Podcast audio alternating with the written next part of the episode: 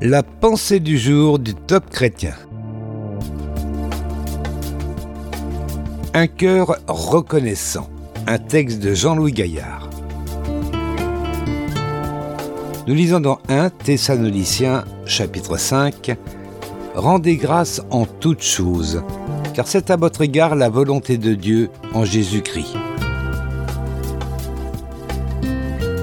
Un prédicateur anglais du XVIIe siècle, Matthew Henry, fut attaqué par des malfaiteurs qui lui dérobèrent sa bourse. Dans son journal, il nota l'incident en y ajoutant ceci Je suis reconnaissant envers Dieu de n'avoir pas été volé plus tôt et de ce qu'ils m'ont pris la bourse, mais pas la vie. Car bien que ce fût toute ma fortune, ce n'était pas grand-chose. Et je suis surtout reconnaissant d'être le volé et non pas le voleur. Étrange déclaration de perte, vous avouerez. Voilà un homme qui avait l'esprit positif et qui savait relativiser les choses.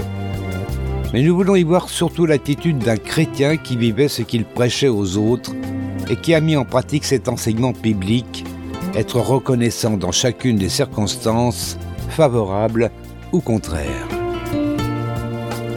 Notons bien qu'il n'a pas remercié Dieu pour avoir été victime d'un vol, mais dans cet épisode fâcheux qu'il a vécu, il a trouvé des motifs pour être reconnaissant.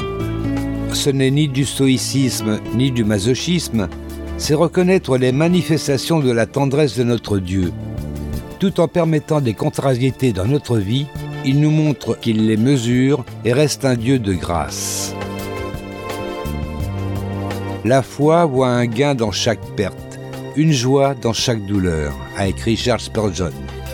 Si tel est notre regard sur les épreuves que Dieu permet dans notre vie, alors la paix remplacera l'amertume et nous serons capables de le louer dans toutes les circonstances de notre vie.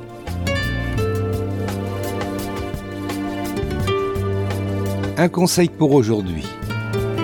Rappelez-vous alors, toutes les fois où vous serez éprouvé, contrarié ou en difficulté, que toute chose concourt au bien de ceux qui aiment Dieu. Romains chapitre 8. Radio Prédication, Martine et Dominique vous souhaitent une bonne année 2021.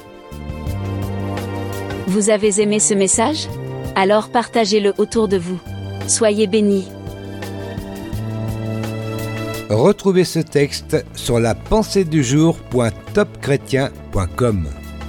ou écoutez-le sur radioprédication.fr.